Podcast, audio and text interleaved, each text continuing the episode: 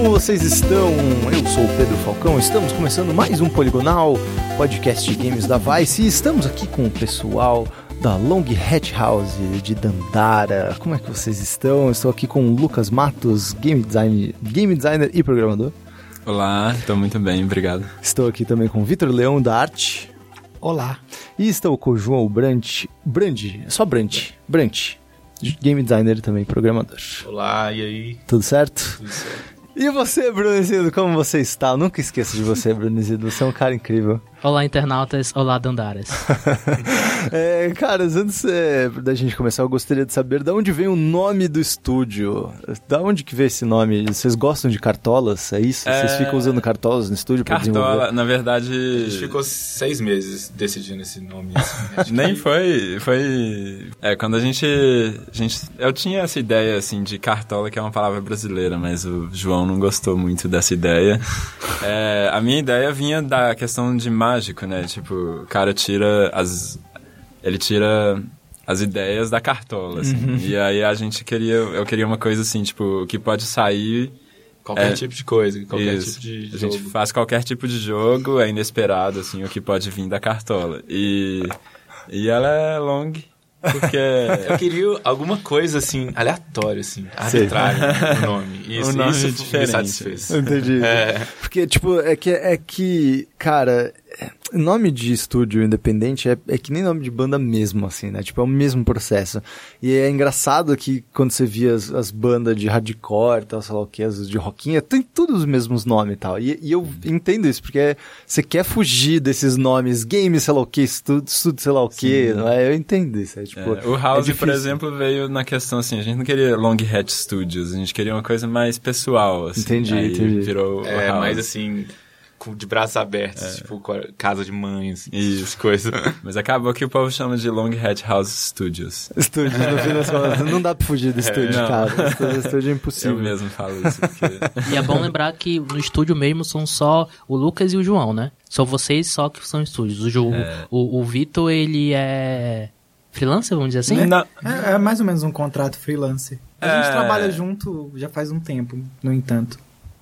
Sabe, acho que colaborador frequente, talvez? Colaborador. É, a gente juntou, assim, né? É. Tipo, é, Long Hat House mais o Vitor e o Tomás, que é o músico.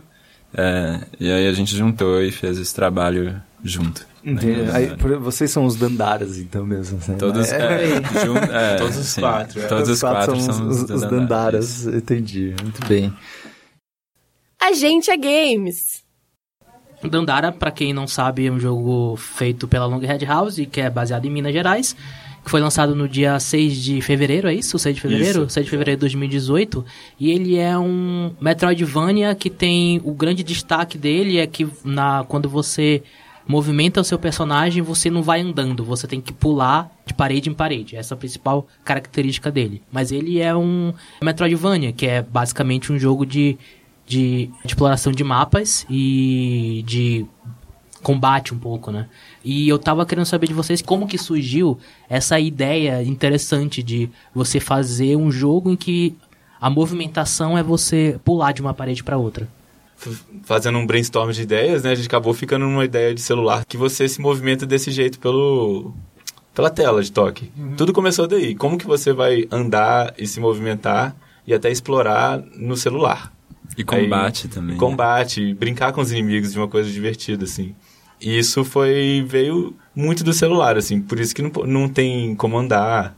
Isso veio pra colocar esse tipo de gameplay. Então, é, tipo, tu- tudo isso que é o grande chamativo do jogo Exato. surgiu limitação. pela limitação Sim, surgiu do pela hardware que vocês estavam fazendo. Exato. É isso, é muito mais fácil você pensar numa restrição do que pensar numa inovação, né? É. Faz um jogo que você não anda, sei lá. Nunca, nunca sairia É, da cabeça. nunca sairia um da jogo cabeça. Que você não anda, né? É, a ideia vem da restrição mesmo. Muita coisa. E outra coisa que eu vi a primeira vez o Dandara no Big, né, que é o festival de jogos independentes que tem aqui em São Paulo, de dois, 2016. Vocês não estavam aqui, né, na, na, na época para poder apresentar o Big. Ele tava como um dos finalistas, né? Não, a gente veio. Você veio, vocês A É, a gente veio. Acho sim. que eu não encontrei vocês. É. Mas eu lembro que eu fiquei muito empolgado do jogo. Ele, ele era só pra celular ainda. Sim, ele sim. Não, não tinha nada pensar pra poder sair na- no Switch. Switch não era. Ninguém sabia o que era o Switch na época. Isso. Ah, como, como que foi esse processo desde o Big de 2016 até vocês acharem uma, uma publisher, que é a, a Hell Fury? E como foi esse processo até, até chegar nos consoles? Nesse caminho, vocês pensaram em mudar, tentar fazer alguma coisa diferente, já que todo o lance do Dandara se movimentar era uma coisa referente a mobile. Agora que vocês estavam fazendo o jogo também para consoles, vocês tentaram é, rever isso daí, tentar fazer outro jogo. Como é que foi esse processo desde o Big 2016 até ele chegar nos consoles agora esse ano?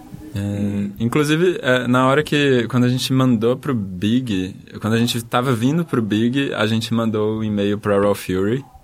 uh, que a gente encontrou uma, uma mensagem deles legal no Gama Sutra, que é um site de, Um de jogos. É um artigo. Com o mesmo protótipo até. Sim, então a gente pegou o mesmo, é, a mesma APK, né, que é o executável do Android, e mandou pra eles no e-mail.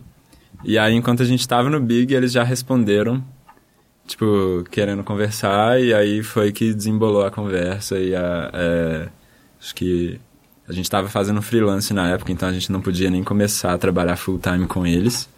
Mas eles já queriam trabalhar, tipo, um mês depois ou dois meses depois. É, a gente tava precisando de dinheiro na época, né? Aí a gente tava namorando essa ideia de publisher e a gente ficou três, Uhum. três semanas escrevendo esse e-mail também. Sim. Foi assim um e-mail rapidinho. Isso, e aí a gente mandou esse e-mail e, e aí depois do Big já começamos a conversar.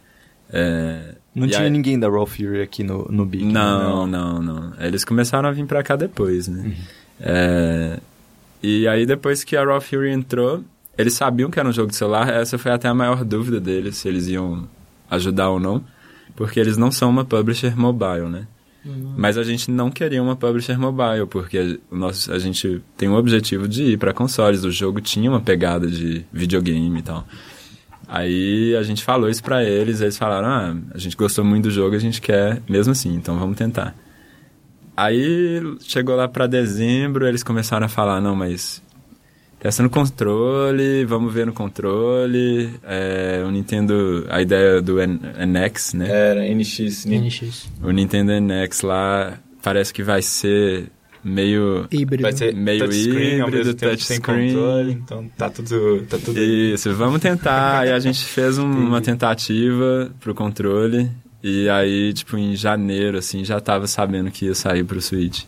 E aí, aí, na GDC, né, na época da GDC, anunciou até nos Ninjas com a Nintendo. Então, tipo, aí a nossa a ideia mudou toda.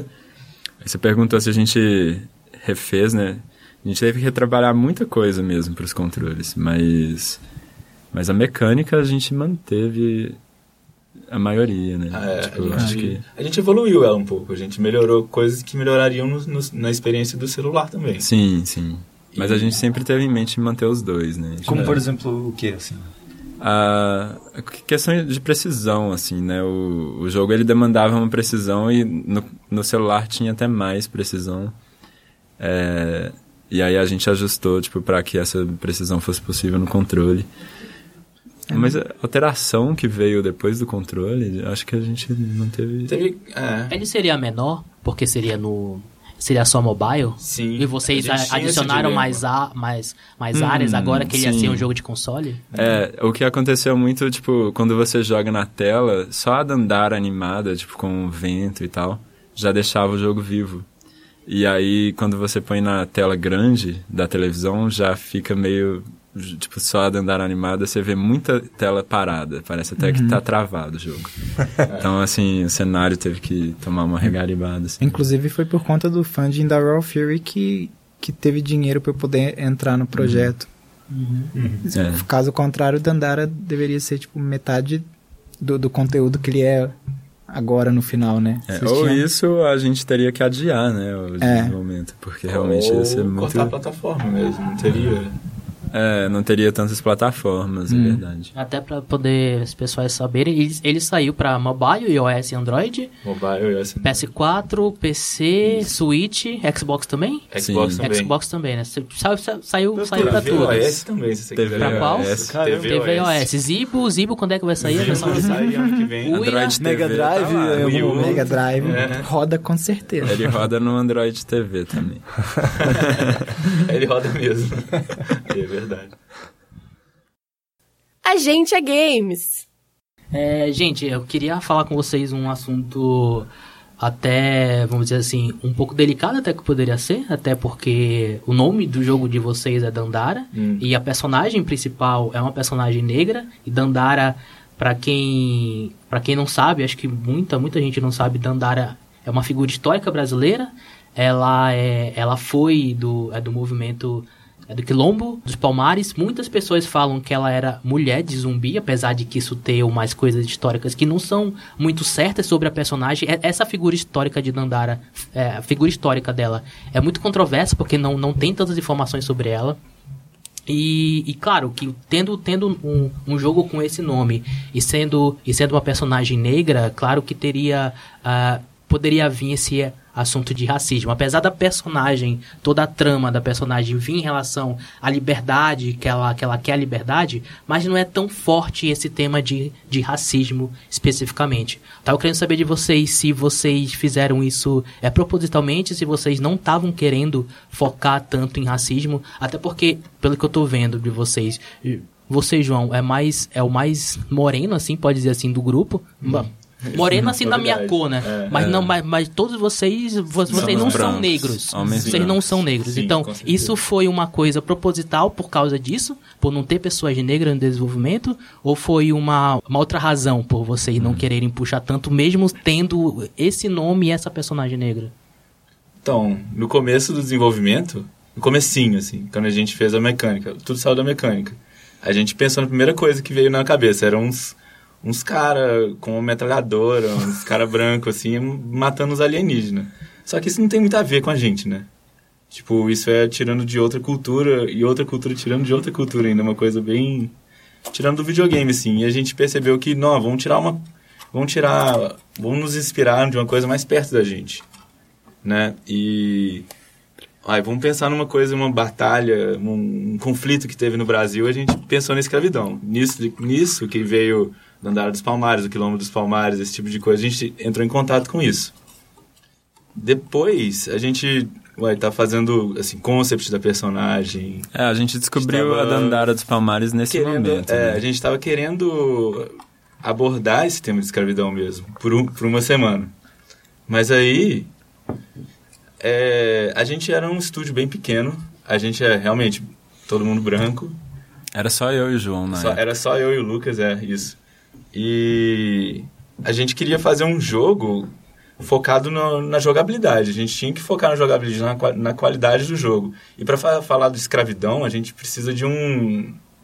Pô, precisa fazer uma pesquisa extensa para fazer justiça ao assunto. Não tem como a gente fazer isso de uma forma superficial. E além disso, a mecânica não era muito onírica, de pular na, de cabeça para baixo, esse tipo de coisa tava muito pouco visceral, entendeu? Para transmitir essa a realidade da escravidão. E, e a gente decidiu, não, vamos, vamos falar sobre uma coisa mais pessoal, vamos falar uma coisa mais da gente mesmo, mais, mais simbólica. Só que a personagem sobreviveu. A personagem representa luta pela liberdade e ela continua representando isso. A inspiração dela tá muito viva e o jogo cresce com essa inspiração. É, E, é- e aí acabou virando o, o narrativo e o enredo do jogo, né? Uhum. É uma coisa que acontece que a Dandara, a história da Dandara dos Palmares entra no jogo acrescentando na na história do jogo, né? Mas assim, o jogo não é sobre ela. Então não é uma coisa do tipo o jogo acrescenta na história da Dandara dos Palmares ou fala sobre isso. É mais ela vem, ela traz esse é, esse background pra dentro do é, jogo. é, aquela personagem não é a da Dandara dos Palmares, é uma personagem que se chama Dandara. É, é uma negra. referência, né? E assim como a gente tem uma personagem que chama Tarsila, e é uma referência, o Tomás, etc. São referências é, que trazem significado para dentro do jogo.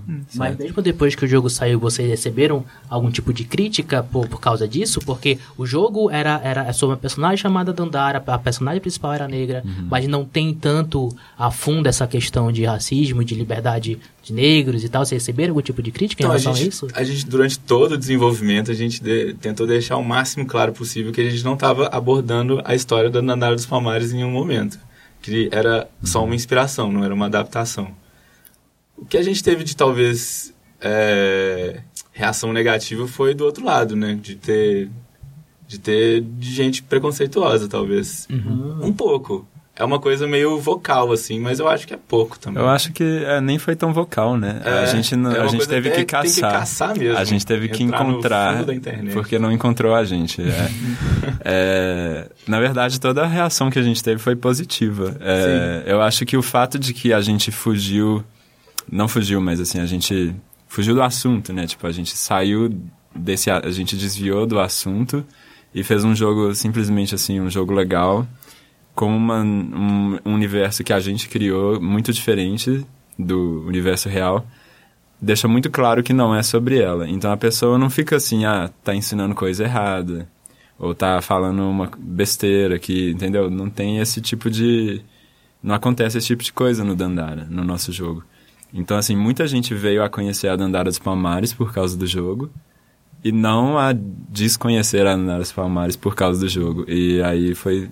A gente só teve Até resultado positivo, é. É, até, tipo, eu acho que na, na cultura, eu, eu não conhecia, não tinha a mínima ideia de que era Dandara dos Palmares. Eu acho que quando, exemplo, na escola, quando a gente aprende sobre zumbis dos palmares, é só sobre os zumbis dos palmares. Eu acho que nunca, nunca Fala se de- fala sobre figuras femininas que tinha no, no, Ou é, no qualquer quilombo. outra figura, né? do- É, eu acho que não tem, eu acho que isso é muito- muito interessante. Mas vocês, vamos dizer, no caso, era um pouco de receio também por vocês estarem entrando no assunto em que vocês normalmente não tinham. Porque nenhum, do, nenhum, nenhum, nenhum dos desenvolvedores são negros, né? Sim. De É, fato, é, e vocês eu- estavam meio que. meio que não querendo entrar por causa disso Eu, também. eu sou, assim, eu sou um pouco contra essa ideia de que, ah, você não é negro, você não pode fazer um jogo sobre isso. É, é mais uma questão de a gente não podia se dar ao luxo de fazer um jogo que era pesado, assim, no desenvolvimento de mecânica e no desenvolvimento de narrativa, sendo que nós dois somos dois programadores. Então foi uma coisa do momento. Eu ainda acho que, assim, com pesquisa e com respeito e, e tipo, procurando as pessoas certas para falar sobre isso, você pode fazer esse jogo. Era só que a gente não tinha essa, Esse recurso. esse recurso, essa capacidade de fazer. Então a gente desviou desse assunto. É, mas, assim, por acreditar que tem que ser feito com qualidade e respeito mesmo, entendeu? Mas Tem a questão do, do- do lugar de fala é, no desenvolvimento brasileiro até complicado justamente por isso, né? De tipo. ah, a gente tem o exemplo, por exemplo, da Nova Califórnia, da Tainá e do, do Jaderson, e que são um, é um, um raro. Uma, é um, um raro momento em que desenvolvedores negros também abordam questões que têm a ver com negritude, ou pelo menos aborda, né, adapta um- um escritor negro. Porque é isso, né, cara? Quantos desenvolvedores negros existem? Tipo, são Uhum. pouquíssimos, pouquíssimos, pouquíssimos, assim. Sim. É. E é, e é bizarro você ver isso até aqui no Brasil, que é um país tão é, miscigenizado, né? que exato, é. tem uma misoginia tão grande, todo mundo aqui é, tem, tem algum, algum tipo de influência de negro, índio e branco, mas no desenvolvimento você vê poucas pessoas que Pois não é. seja branca. Sim, sim. Não, até mesmo eu fui no recentemente no Spin, que tem que é o encontro de índios aqui que tem em São Paulo. E e aí eu até falei, nossa, entendi porque algumas pessoas até pintam o cabelo, cara, porque precisa se diferenciar entre esse tanto de homem branco barbado, de óculos, tá ligado? Tem um monte, cara, somos vários. Eu sou, eu olhei lá e falei, assim, meu Deus, eu sou igual a todos esses caras, velho. todos esses caras são iguaizinhos. Falta assim. diversidade na indústria, Muito, né? é, e, muito E aí eu acho que é falta diversidade na indústria e nos jogos. E, e aí se você limita e fala que essas pessoas só podem fazer jogos que representam elas, então você tem um problema, né? Eu acho que elas têm que... Tipo, as pessoas podem fazer jogos que representam outras pessoas, só que tem que ser feito de forma mais correta. É, e no caso do Dandara, eu espero que a gente tenha feito bem em, tipo, não tratar exatamente desse assunto, mas, assim, a Dandara tá lá e ela tá, tá passando o nome da Dandara pra frente e, e ela ainda é uma personagem negra. Então, assim, as pessoas vão jogar e vão ter a, a imersão, né? As pessoas negras vão ter imersão, as mulheres, principalmente. Então, e é, o feedback foi só positivo, na verdade. A gente teve muito pouco feedback negativo. É, em relação a isso. A gente é games.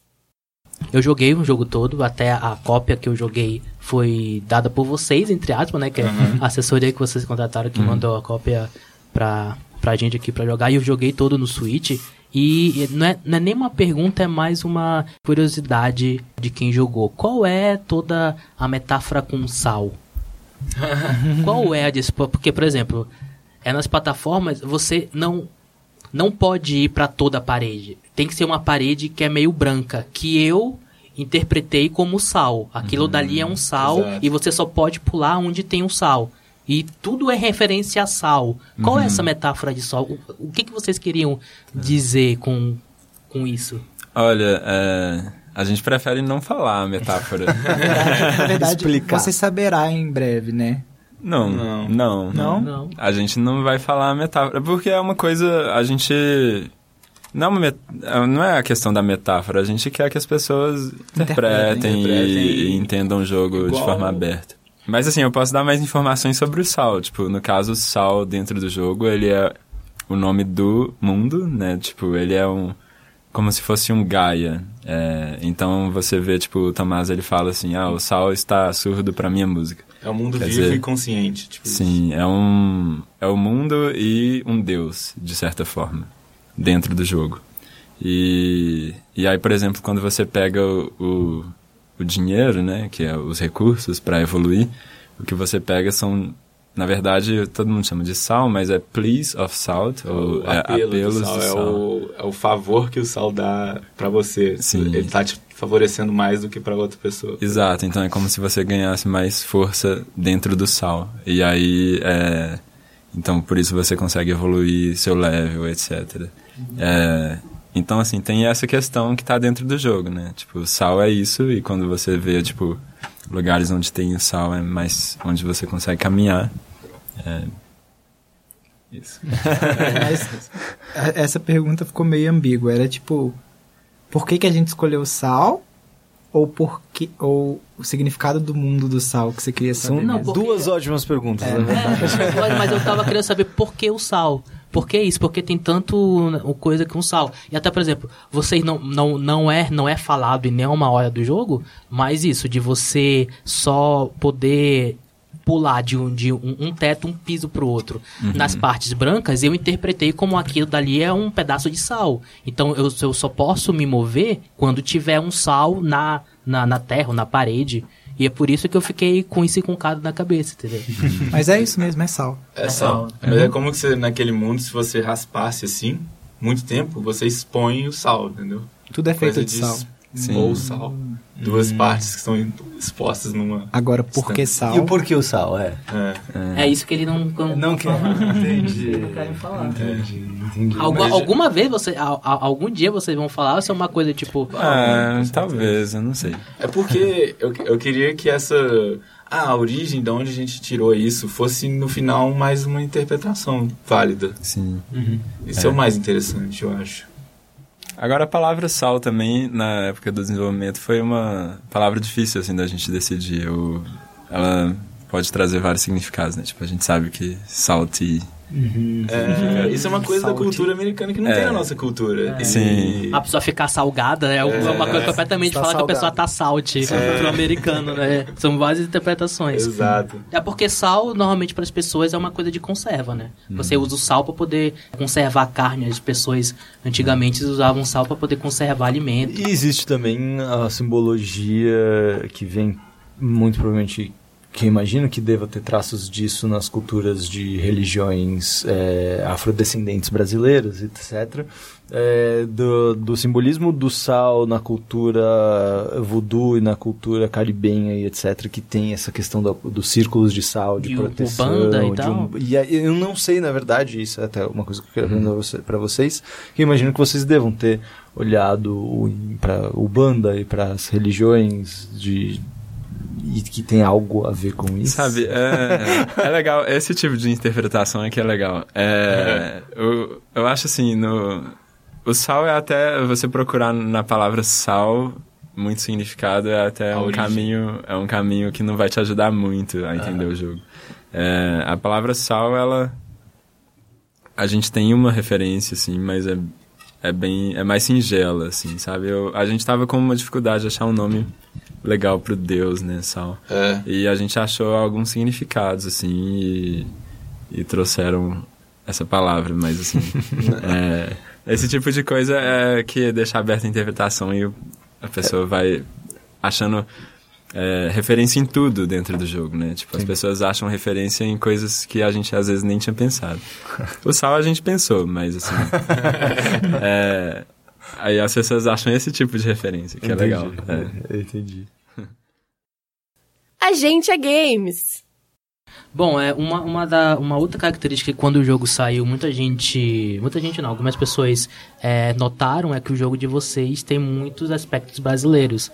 Tem muita. Tem muita brasilidade. Você tem o. Abapuru, na verdade, é uma, é uma figura feminina, que é o quadro da Tarsila do Amaral. Vocês, vocês têm coisas é, específicas de BH, como o bar garantido, como aquelas pichações placas de rua. daquele bolinho, a, a, a, a caçamba de lixo e tal. É, isso, isso tudo foi uma coisa que vocês fizeram por vocês mesmos ou uma coisa que vocês pensaram, tipo, a gente quer colocar isso pra ser brasileiro ou foi uma coisa que veio naturalmente, assim? Então, a gente, naquela, naquela busca que a gente tava de procurar inspiração na nossa, na nossa vida, que a gente teve lá atrás, na hora que a gente tirou contra o cara com a metralhadora, isso vem disso, assim. A gente tá precisando de um lugar mais calmo pra, pra, pra Vila dos Artistas, que entra na, na ideia da Vila dos Artistas. A gente usava o bar, a gente tava... O, a própria primeira fase, né, a Vila dos Artistas, ela é muito baseada em BH, porque é assim que a gente veria uma vila, porque a gente que a gente mora lá. Tanto que não é necessariamente brasileiro. Tem muita coisa que não é brasileira, por exemplo, o, o personagem lá que é um game designer, ele é, ele é inspirado pelo Jonathan Blow, um nada brasileiro. É uma coisa que a gente tira da nossa vida mesmo, da nossa experiência para tentar falar uma história, né? É, acontece que, porque a gente é brasileiro, essas coisas É, essas são a- brasileiras. As brasilidades acabam aparecendo. Sim, é, São as placas que tem na esquina de onde a gente trabalha, a caçamba que atrapalha, que bo- botam na frente de onde a gente trabalha, por exemplo. Mas Esse a- tipo de até, coisa. até você, Vitor, que ficou na parte de arte, foi, foi, foi uma coisa consciente. Por exemplo, aquelas pichações de bolinho, que é uma- que é uma coisa específica de BH. Depois a gente foi pesquisar pra poder saber que era uma artista específica que faz Sim. aquela figurinha. Foi uma coisa premeditada. Você quis Sim. colocar aquilo dali, Sim. né? É, na, na verdade, foi um- uma ideia que o Lucas e o João fizeram mesmo. Esse bolinho, ele tava desde do, do Dandara bem, bem cedo. E, na verdade, ele, ele destoava meio ali de tudo. Mas foi, foi algo que foi consciente ali. O bolinho tá ali porque realmente era pra fazer uma, uma alusão ao que a gente vê no nosso dia a dia. Aquela área é a Vila dos Artistas e a gente é artista também.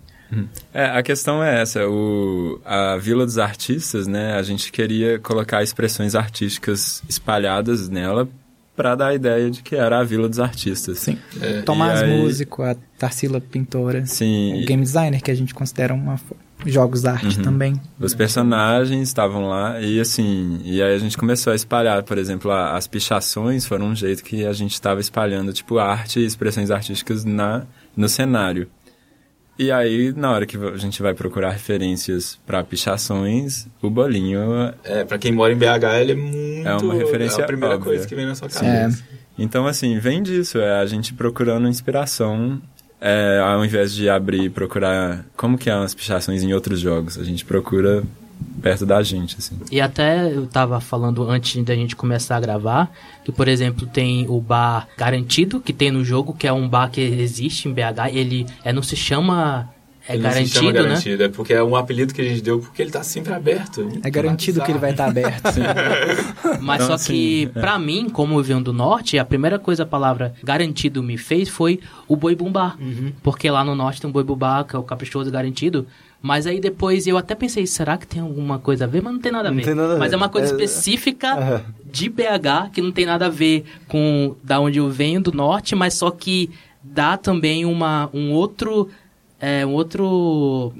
Um sentido, significado um outro e- significado pra mim, que eu venho do norte, sabe? Essa é uma, essa é uma coisa interessante, que essa é, a brasilidade existe a mesmo sem querer, porque eu tô em uma, uma, uma outra região do, do país. Inclusive, essa era um, um dos assuntos que, que eu queria é, abordar com vocês, que ah, recentemente, inclusive até no, no último podcast, a gente estava falando sobre ah, os jogos da E3 e as apresentações da E3, e estava rolando uma discussão sobre o Death Stranding do, do Hideo Kojima, e, e muita gente falando, não, porque... é, tem símbolos e várias coisas escondidas e porque eu vou parar e ver cada frame pra, porque tem significados. É, e algo similar aconteceu, por exemplo, também quando o Childish Gambino soltou o, o clipe dele, do This is America, que as pessoas ficavam parando e, ah, você tá vendo aquele homem que saiu ali atrás, é fulano de tal, porque significa tal coisa, e as pessoas ficam nessa de investigação e de, e de e fica numa ânsia de encontrar mensagens secretas, como se o artista estivesse codificando mensagens secretas que as pessoas lessem, e ah, eu sou esperto e portanto eu sei as referências e é isso. É, vocês sentem que as pessoas fizeram muito isso com o jogo de vocês? De ficar tentando caçar essas referências. E, e porque, tipo, se tornou meio que uma praga da forma como a gente se con- consome produtos da, da cultura pop hoje. A gente só sabe olhar para as referências. É um- Isso tem culpa desde o universo Marvel, que só sabe trabalhar narrativamente assim, até com Qua- Quentin Tarantino, que elitizou as referências de cinema de uma forma bizarra. Então, tipo, é é isso, sabe? Assim, Vocês vocês acham que tem uma forma correta de se usar referências ou de se ler referências, uma forma errada de se usar referências? E as pessoas encheram o saco disso de Não, vocês? eu acho que Não encheram o saco. romantizou isso, encheu. A É. gente queria isso. Né? tanto é que, eu, igual eu falei, o fato de ser a Dandara, dela se chamar Dandara, traz muita coisa pro universo do jogo. E, e a gente fez isso, né? A gente queria um universo rico e as referências elas enriquecem o universo, porque a- no momento que você põe ali qualquer coisa que é um símbolo de alguma coisa real, você só pôs um símbolo, mas ele significa muita coisa, então você enriqueceu o universo. Mas acho que é uma coisa que a gente não fez é pegar, tipo, por exemplo, uma lista de referências que a gente quer pôr, listar elas e depois, ah, colocar isso aqui, colocar Não, isso aqui. é, Entendi. claro, Totalmente é. cego. Acho que a gente pensava assim, o jogo tá pedindo uma coisa assim, o jogo Uhum. tá pedindo uma coisa que representa tal coisa, vamos caçar uma referência pra isso. Isso. Da é. minha parte, às vezes era muito, muito orgânico, assim. Eu tava fazendo uma animação, um personagem e parte dele me lembrava, ah, eu posso encaixar isso aqui. E se passasse, passou. Ah, É, às vezes o artista esconde coisa. Eu gosto, por exemplo. Referências É, artísticas. mas né? é uma, é, é uma linha muito tênue entre você botar uma referência leve ali pra enriquecer o universo ou- e ficar num, num dossiê de referências brasileiras.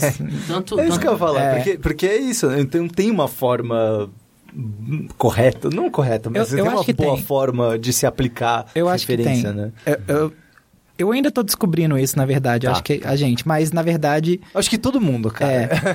Eu acho que parte muito do ser discretamente brasileiro. Uhum. E, e universal também. Tem que ser algo que o gringo vê e, tipo, ah, beleza, não saquei a mensagem no fundo dessa imagem aqui, mas eu achei da hora. Enriqueceu o universo. Sabe? E pro brasileiro ele olha e fala, ah, beleza, isso aí é garantido e caprichoso. Pode não ser também, mas. É. Sabe? Eu acho que no caso são dois tipos de referência. Tem aquela referência que você põe como uma curiosidade, né? Tipo, aí eu acho que é o Vitor tá falando, por exemplo, mais... Dessa daí, né? É, ou então como uma referência visual. Tipo, o Vitor vai fazer uma arte de um personagem e aí ele, ah, essa ideia tem um personagem parecido. Aí ele olha pra ter ideias. Referência sonora funciona. Sim, referências desse tipo. Até a gente também com game design, né? A gente pega várias referências Não por causa do significado dela no universo, mas assim, é uma referência de uma ideia, tipo, ah, como que eles resolvem esse problema? E a gente faz alguma coisa parecida. É, e tem esse tipo, e no caso do Dandara a gente usou é, referências mais como dando um significado para aquelas para aquelas pessoas ou pro ou alguma coisa dentro do jogo. Então, são dois tipos de referência diferentes. O que, eu, o que eu ia falar é que você, Vitor, você, depois que o jogo saiu, você fez uma, uma thread no Twitter, né? Falando várias referências que você. E, um- e uma, e uma que eu lembro agora, que é, a única que me veio muito à cabeça é o scarf da, da, da Dandara, o lenço, né? É baseado no Protoman, né? É, e eu sou muito fã de Mega Man, então. Mas na verdade ele não veio porque, tipo assim, ah, gente, vamos fazer tipo Protoman. É porque, na verdade, quando a Dandara se movia no mapa, ela precisava de um elemento claro pra se destacar. E- então, o e Scarf, ele deixava esse trail quando ela se movia rápido. Uma- E ficou legal na personagem ainda. Tipo, o Scarf sempre fica legal em Pô, personagem, Scarf, eu acho. cara, é, é, da hora. Ele a gente tá tá- falando Scarf, né? Não é nem cachecol, é Cachecol, Scarf. São scarfs. É, a questão da direção, na época a gente tava jogando Strider também. É, tinha o Strider. E o. Strider o Vitor usou pra convencer a gente a pôr o Scarf. Não, é. Aham, correto. Eu queria O João. os caras. É, o João. Nós dois, o Vitor, o. Vitor tava naquela época ajudando a gente. Isso. E eu queria colocar muito Scar. Sim. Outras referências que eu coloquei também, que tá na thread também, depois se vocês quiserem linkar, eu passo pra vocês. É, tinha muita coisa, eu tava jogando na época o Shin Megami Tensei Nocturne do PS2.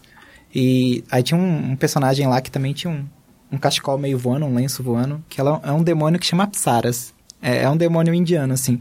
Só que o jeito que ela que ela flutuava, assim, era meio, meio gracioso, assim. Aí eu, e com umas roupas mais indianas, mais humildes. Aí eu comecei a pensar, tipo assim, se a gente tirar essa, essa bota espacial da Dandara e colocar uma coisa mais graciosa, assim? Ela tinha uma bota antes. Ela tinha uma bota Ela E tinha um uma cinto, né? Ela tinha e um canhão mão- vermelho na mão. Ela tinha uma mão robótica. basicamente. Mas olha, o canhão vermelho não foi ideia minha. A Dandara tinha uma mão robótica no início. A, a gente foi. A gente passou de um steampunk, É. assim, que era até...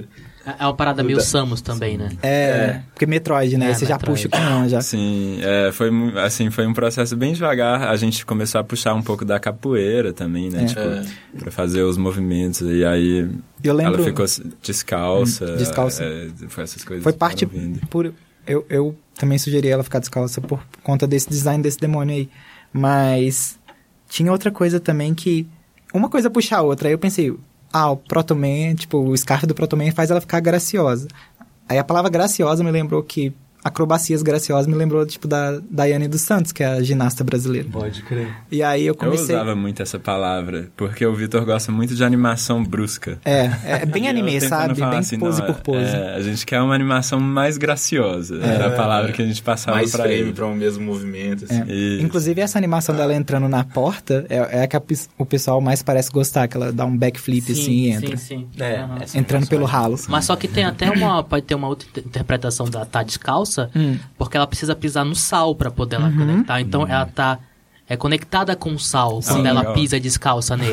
Legal Né? Pode ter aí. uma outra interpretação, né? Tipo, que eu tô tendo agora. Tem Que... outras Estou coisas, falando que isso é assim, canônico, tô brincando. A questão do- dela estar descalça também tinha a ver com a personalidade dela, né? Humble, né? É, a gente, ela começou muito agressiva, com canhão, com bota.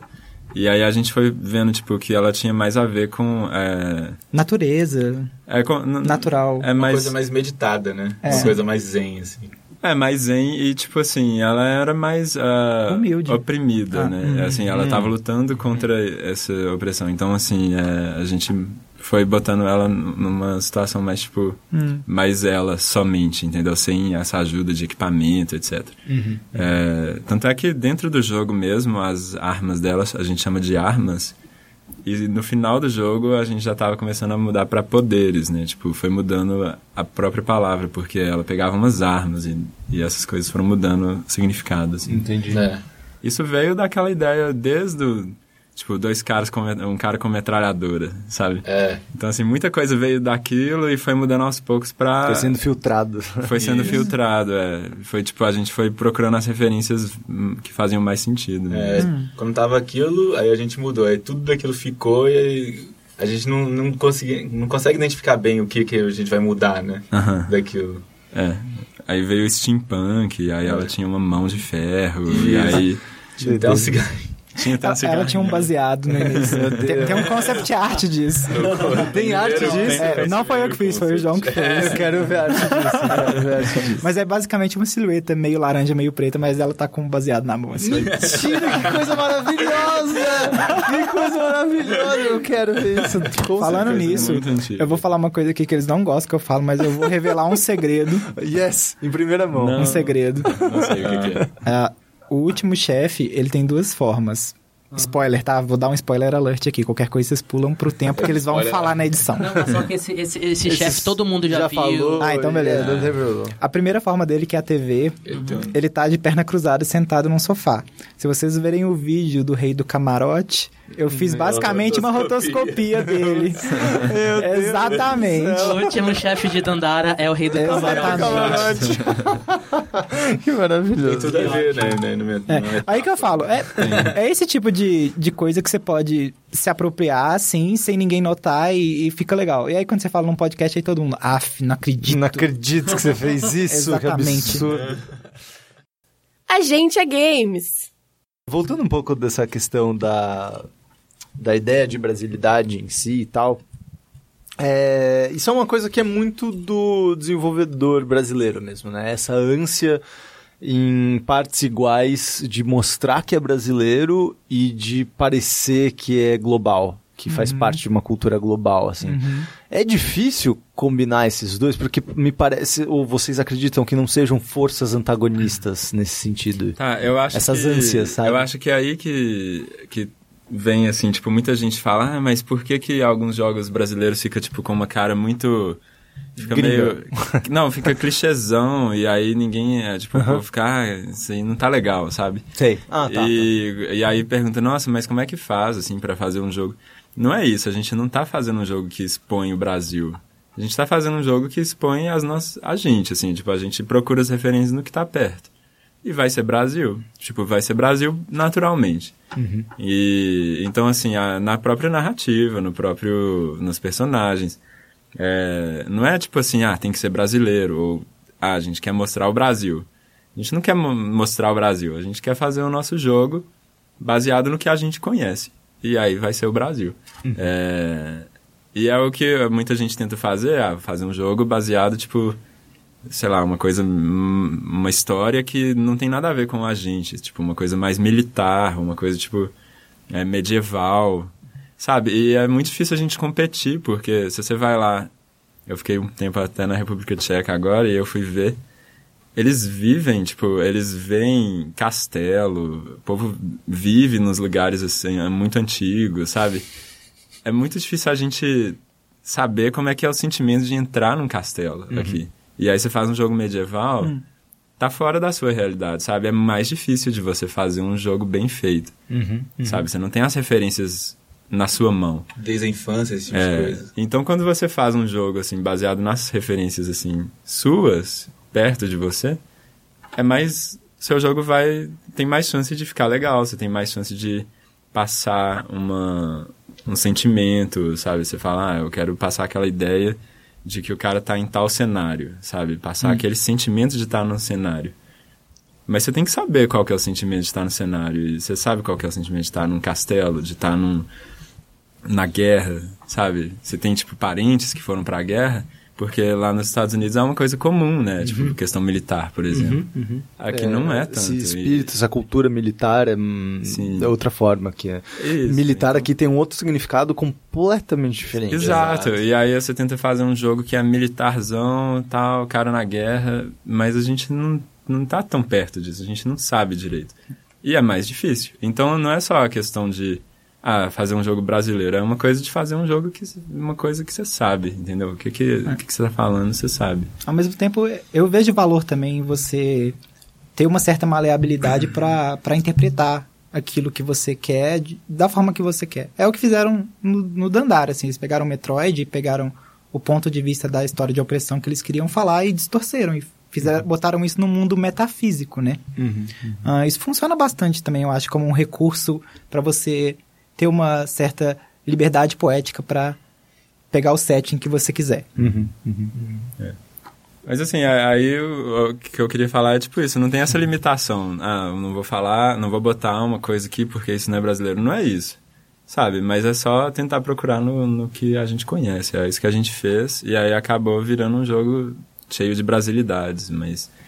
É, A, a, brasilidade tem que ser acidental, né? Não É que ser- quase acidental, Tem que ser é acidental, né? Pra, pra, sim. E não é que você não pode fazer um jogo medieval, mas assim, Sim, seu jogo vai ficar legal se você for lá nos Aham. castelos e pesquisar e ver, entendeu? Se Acho que não é bem acidental, é, bem natural, né? Isso, É. natural, acho que é a, a palavra É. correta. isso. Orgânico, né? Orgânico, É, exatamente. a, a dica que fica aqui é se você quiser fazer um jogo de apocalipse zumbi, por favor, vá no apocalipse zumbi e depois faça o jogo. Exatamente. Você tem que vivenciar o apocalipse zumbi pra ir fazer o jogo. Não, Mas é não é isso. isso. Eu tô brincando, gente, eu tô brincando. Não é isso, não é isso. Mas assim, quando, acho que quando o americano vê o Black Friday né, no mais pesado possível, é daí que sai, não é não? Não. Mais ou menos. Mas eu acho assim, o cara que viveu o apocalipse zumbi, ele vai fazer um jogo melhor do que você. Exatamente. É verdade. O cara que viveu o apocalipse zumbi, primeiro eu quero saber quem ele é pra poder entrevistá-lo. Exato. Que ia ser um puta furo isso.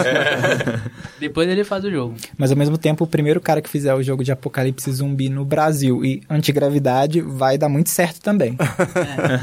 Mas é aí que tá. O... Aí se o cara vai fazer no Brasil, aí ele vai colocar lá aquelas ruas gigantescas que tem nos Estados Unidos, aquela floresta de pinheiros, aquelas coisas assim. Não, Aquelas Não florestas enormes como as de fica sequoia, muito difícil da gente, da gente fazer isso, sabe? nevando, assim. Então procura um cenário brasileiro, sabe? Você pode ir na rua e você sabe, você consegue imaginar, pô, se fosse aqui, como é que seria o apocalipse zumbi. É muito mais fácil fazer isso do que você olhar outras referências de outros jogos zumbis e fazer igual, entendeu? Sim. A gente é games. Eu tenho algumas críticas. ao- Chegou o momento. Uh, tá, ah, tá meu Deus. aqui. Eu já vou falar que nada é culpa minha, só fiz a. Na verdade, Eu entrei no fim desse projeto, tem nada a ver com isso. A minha dúvida é só é, é, em uma dessas críticas. A, a primeira crítica que eu, que eu acho é em relação. Enquanto a parte é, de movimentação é muito boa e a, a parte que mais se destaca, quando ela, ela tenta trabalhar muito com combate, ela falha às vezes. E eu acho que principalmente porque você tem que segurar e apertar. Você tem que apertar e segurar para poder dar rajada. Eu acho que esse, essa fração de um segundo que você precisa segurar para poder ela dar o poder dela, eu acho que quebra às vezes em certas batalhas em que você tem que ficar o tempo todo indo é de parede em parede porque o inimigo vai pra cima de você. E você tem que ir pra ir para outra parede, mas você tem que atacar, mas para atacar você tem que apertar e não só apertar o botão e ela lança, sabe? Eu acho que essa coisinha foi, ficou falha em certos, em, em certos momentos, mas a, a dúvida que eu tava querendo saber mais de vocês é que eu vi que essa primeira, essa primeira parte do mapa, que é a Vila dos Artistas, ela é tão, ela é tão viva, ela é tão cheia de referências que ela se destaca muito, até que a gente está falando de todas as partes de brasilidade é dessa parte. E conforme você vai progredindo do jogo, os cenários parece que vão ficando mais er, é, ermos e parece que um pouco mais genérico. Então eu é, senti falta nos outros mapas do jogo, conforme ele vai indo pro final, essa essa parte mais Essa viva, complexidade. essa complexidade mais viva que tem né, nessa primeira fase que é a Vila dos Artistas. Tem uma parte que é tipo num deserto, né? E tem uma parte que é meio que uma cidade futurista. Aí tem outra que é meio que uma mansão, barra uma biblioteca, uma coisa assim. Mas eu senti falta de ser um- uma coisa mais viva, até porque você não fala mais com ninguém. Você só fala com pessoas, NPCs, na Vila dos Artistas. Depois você não fala mais com mais, mais ninguém, só os inimigos lá. Eu tava querendo saber se isso foi uma coisa proposital que vocês fizeram ou foi por causa de tempo, que não deu tempo de fazer certas coisas ou in- incluir isso daí. Eu queria saber qual foi essa decisão de vocês. Posso? Ah, então, isso aí é culpa minha, sim. Sabe o que você falou? É, Algumas coisas. algumas coisas. Ah, então, na verdade, vamos começar pelo motivo que eu entrei no Dandara na- realmente na metade do desenvolvimento. E a Vila dos Artistas foi a área que teve mais interações e a que recebeu mais atenção, tanto de level design quanto de, Porque de ela arte. existiu mais cedo. Sim, ela existiu mais cedo. Então, é, como no, num primeiro contato do jogador ele tá ali, realmente foi botado mais esforço ali. Na segunda área, que é o museu, ela tem é uma representação de algo que a gente quis passar ali. Eu não vou entrar, eu vou deixar aberta a interpretação de vocês, mas ah, o que deu para passar ali foi o que realmente dali, dali a partir dali para frente foi o que realmente deu tempo. E mas no caso apesar do, do deserto tá vazio ah, pessoalmente eu fiquei bem satisfeito porque um, um- Não, assim, eu, eu não tô falando, tipo, visualmente é lindo. Ah, não, todos sim. os mapas são lindos. Essa- todo, só todo, tem menos brasilidade todo- é não, não, não é, não é- não é nem brasilidade. Parece que não é uma coisa tão viva Ah, sim. e tão complexa quanto é a vida dos artistas. É bom, é bom e ruim ao mesmo tempo, porque a vida dos artistas, como é a primeira área, você sente aquele impacto Uhum. e você fica fascinado por aquilo. Mas é ruim porque, em comparação com a- as outras áreas que vêm depois, parece que elas são mais mortas e sem vida e um pouco genéricas. assim, São menos narrativas do que é, mas a- eu, eu não tô falando que é feio. Não, sim, sim, E nem, em nenhuma, tipo, tem a parte do, do deserto, atrás daquela aquela estrutura no deserto, é lindo aquilo dali. Quando você passa, é muito Não, bonito. sim. Obrigado. Mas, tipo, fica uma coisa meio que sem vida depois. Sim, entendeu? é, no, no deserto era, a intenção era não passar vida mesmo. Foi até difícil fazer porque um deserto por si só não é visualmente interessante. Aí eu que vim com a ideia de ter essa biblioteca que é um metade é um museu também. Ah, mas o que você quer falar, Lucas? O Lucas, ele tava assim... Eu queria falar que você falou assim, ah, é uma questão narrativa às vezes. E sim, é, tem uma questão narrativa também de por que, que não é tão vivo. É, você pode ver, tipo, é até a questão, o plot básico do jogo, né? Tipo, o exército dourado tá, tipo, espalhado do outro lado, é um lugar meio dominado. E o que ele gera é um pouco essa, essa norma, assim, tipo, as coisas bem é, estáticas, não muita arte, não muita coisa assim. Tem a questão, assim, de faltou, talvez, botar mais personagem, né, depois. Tipo, você só conversa com... Tipo, você conversa com uma galerinha ali na Vila dos Artistas e depois fica meio sem ninguém. É, só tem o escritor. Sim. Isso vem um pouco por causa da narrativa, tipo, a- tanto é que na hora que você passa, ela fala, agora não tem Você tá mais... sozinha. É, agora você tá sozinha, A tem gente um queria pouco passar disso. essa sensação de você estar sozinha e que você tem que achar o seu próprio caminho ali no meio de um perigo muito maior. Sim, então assim, é, colocar NPCs iria quebrar um pouco isso, tipo, colocar uma galera pra você conversar ia quebrar um pouco isso. Mas tem um pouco de tempo também. Eu acho que se a gente tivesse mais tempo, uma das Uma coisas coisa que a gente, colocaria. cortou. Foi uma coisa que a gente Sim. é, cortou, foi NPCs ali. É, sim, ali de- de- teria pelo menos mais um NPC. E ele foi cortado. É. É, mas essa. Mas tem o motivo narrativo mesmo, que ele falou. É, a gente queria dar essa ideia de estar dominado pelos inimigos e por isso estar um pouco mais. É, menos. ah, Mais hostil, menos, mais sozinho. é. Sim, Mais mas assim, inerte. menos criativo também, mais estático, sabe? Uma, uma- aquela cidade, por exemplo, ela é mais é, prática e menos ah, bonita, interessante, sabe? Menos estética, né? É, sim. Mas eu pego o ponto do Bruno também. Inclusive, foi uma coisa que a gente discutiu algumas vezes no desenvolvimento. Que dessas áreas finais tava muito Mega Man X. Esse era o termo utilizado. E realmente tava. E eu, eu reconheço isso como, como artista que é, eu me deixei, me deixei influenciar. Porque Foi na empolgação. não, é- não é só ir de empolgação, mas é também porque é uma zona de conforto. E, Claro. claro. e é menos time consuming do que fazer um tile set. Tile set é esses pedaços de fase que a gente junta para criar a fase mesmo. E fazer um, um orgânico, tipo plantas e essas coisas, são- é, é mais demorado, demanda às vezes animação.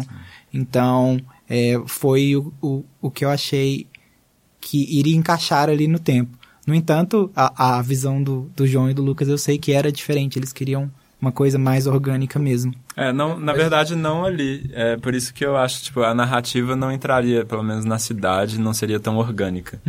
É, e aí faz sentido, tipo, são prédios, é uma coisa mais assim, é aço e concreto, sabe? Essa ideia. Então é, é menos orgânico mesmo, sabe? É, o deserto, eu acho que. Acho que de- até de design de arte é, é aquilo mesmo. O deserto eu acho que é aquilo É, mesmo aquilo que a mesmo. gente queria passar. O, É, o fato do, do outro lado estar meio vazio, talvez, de coisa, é um problema. É um, eu concordo que seja um problema. Sim, é, a questão. É. a- Até Acredito eu que falo, faltou eu falo em só vida de- de NPC, assim. É. E eu, eu falo até porque, por exemplo, tem a parte da floresta, que você vê que tá vivo, não por causa da arte, mas por causa do som, porque, como até tá falando antes de começar o podcast, é tem som de periquito quando você tá na floresta. Primeiro que é uma coisa bem brasileira, que é o som de periquito, mas você tem o som, você sabe que tem uma coisa viva ali. Apesar de você não tá vendo, você sente que tem uma coisa viva e tem aquela floresta. E aí isso vai se perdendo. Isso é uma coisa. vai- Exato. Por exemplo, a floresta, ela tem o som, mas na medida que você chega perto da fortaleza, ela, o som vai acabando. Propositalmente. Então, quando você chega nessa área dominada, você já tem mais silêncio, você não tem essa vida. É, isso foi proposital, proposital. mesmo, entendeu? Mas sim, Ah, não, e teve outra pergunta do. E do... do... Não, mas só que não é, ti- é- é do tempo? Não, Ah, do não, tempo de atirar. do é, de sim, atirar, no tempo de atirar. da porque mecânica isso especificamente é. Porque isso, isso, isso, isso não é nem tão problema na maior parte do jogo. Mas tem um chefe específico, Você fica puto. aquele chefe. putz, Primeira, talvez, não sei. Não, É é, o que tá- que isso, tem as coisas rodando, Isso, né? que tem as coisas rodando.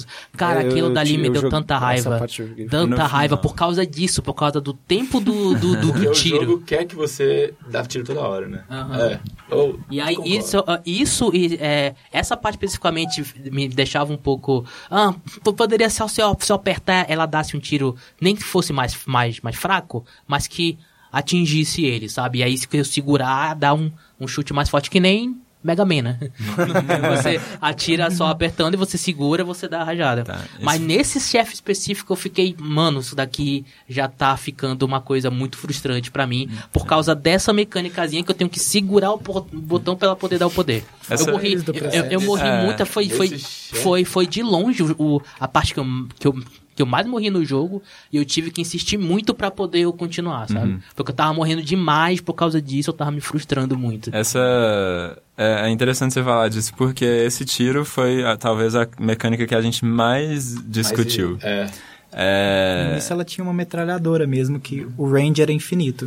E Sim. até o final da tela. Mas assim. isso, isso eu tô falando, eu, eu não sou game design, Não. eu não sou programador, é... só o feedback que eu tive como quem tava jogando. É um dilema mesmo que a gente teve. Eu... E, tipo, e pela cara de vocês ainda é meio dilema. Sim, é, tipo assim. é, Acho que o jeito de atirar não, mas talvez o design do chefão sim. É, mas ele veio muito por causa do, do celular ainda, esse tipo de tiro. Era isso que eu ia perguntar pra vocês. Porque existe esse desafio de você desenvolver tanto pra celular quanto pra Sim. PC, que é, é horrível, assim, né? É, É. tipo, é horrível. Foi a bem, realidade foi bem é difícil essa. mesmo. Por exemplo, esse foi o principal caso que o celular segurou o desenvolvimento do, do computador em algum, alguma coisa, Uhum, que foi tipo assim, se o cara pudesse atirar imediatamente, assim, ele terminou o movimento A de gente- atirar e atirasse, O que a gente faria, faria inimigos diferentes, inimigos mais esponja de, de tiro Uhum. ao longo do jogo. Não, mas a questão é que no celular Mas a pessoa no- teria é, que fazer o celular, movimento. É, teria que fazer um movimento que é gran, um movimento de slide, né? Grandão. E toda hora, isso é muito cansativo, é muito... É. Dá pra jogar no, no é, Switch usando a tela de toque também, Sim, né? dá, da sim. tela, né? Sim. É porque eu nunca tentei, porque, tipo, putz, tem um controle aqui, eu não vou jogar. É, é mais fácil você tirar o controle mesmo, ficar só com a tela, É, como se fosse um tablet. Mas teve gente que fez isso. teve gente que gostou mais de jogar no- na tela de toque. De e toque? jogou no Switch com a tela de toque. É, eu vi no Twitter pessoas falando isso. mas mas é, teve essa questão. Então no, no toque ia ficar muito ruim o tiro imediato. E como a gente queria manter o mesmo jogo, a gente manteve e tentou trabalhar nas mecânicas em volta disso, né? Do, do tiro não ser imediato. Então, tinha outra coisa. A gente queria que a pessoa ficasse um tempo no risco também.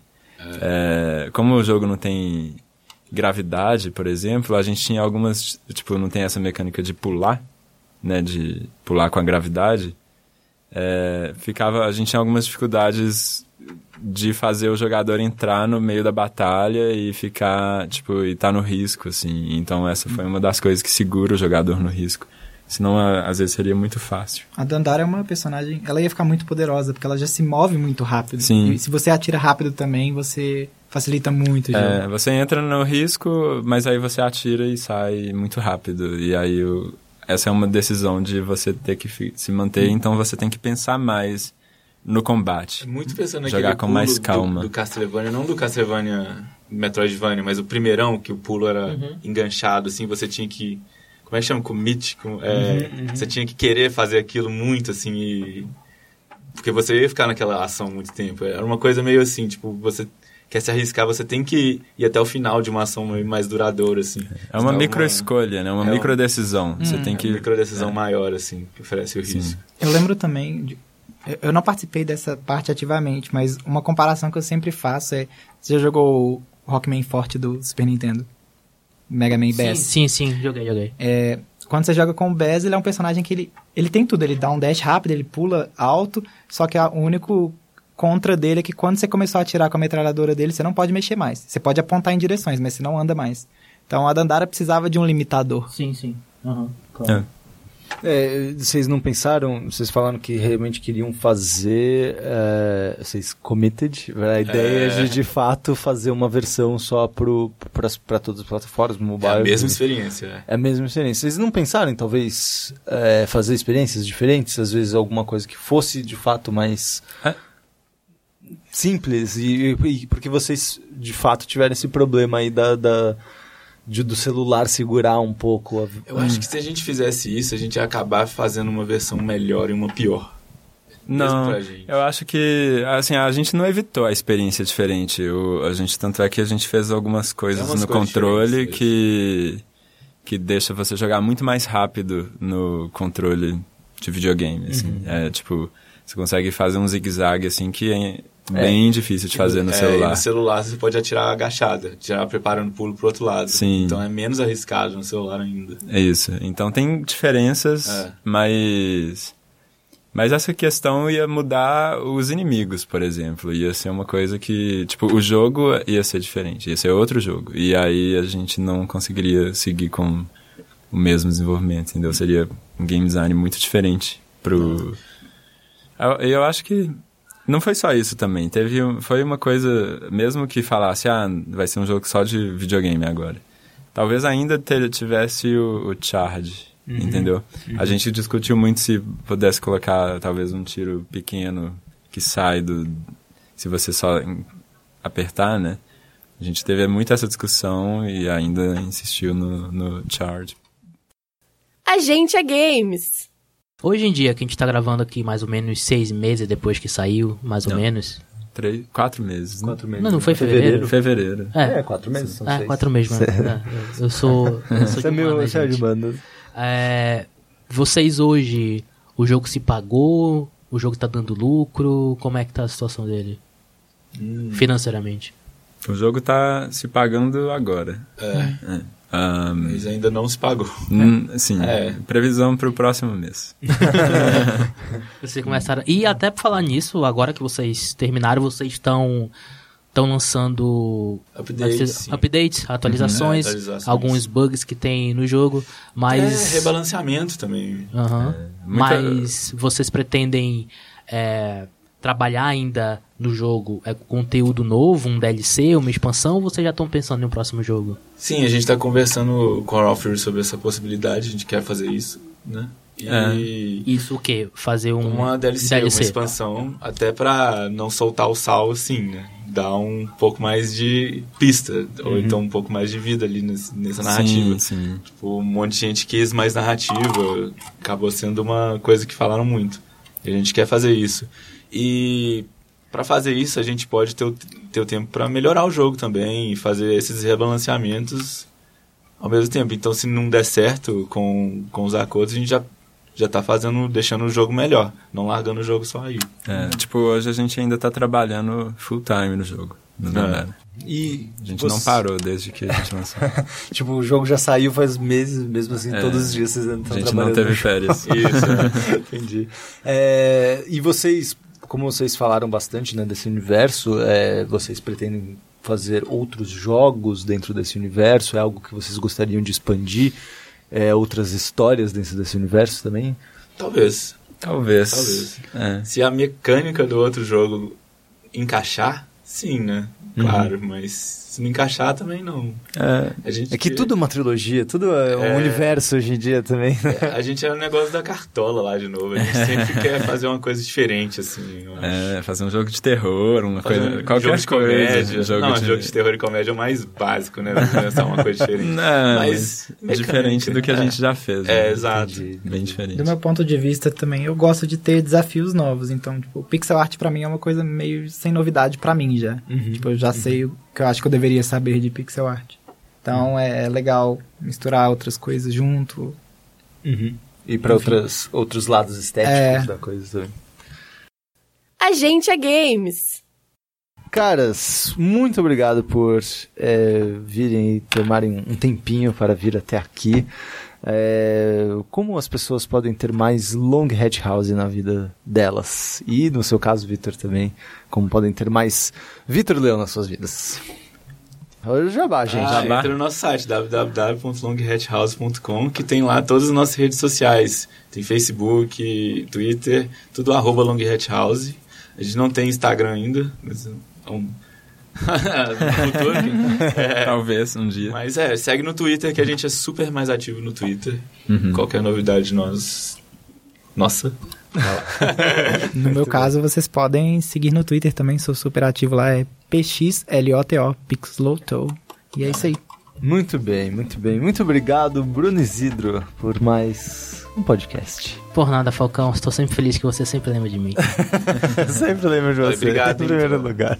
Obrigado, gente, pela oportunidade. Imagina, gente, parabéns aí pelo Dandara, é um jogo realmente muito bonito e estamos aí no aguardo para novas empreitadas da Longa Hat House. Muito bem?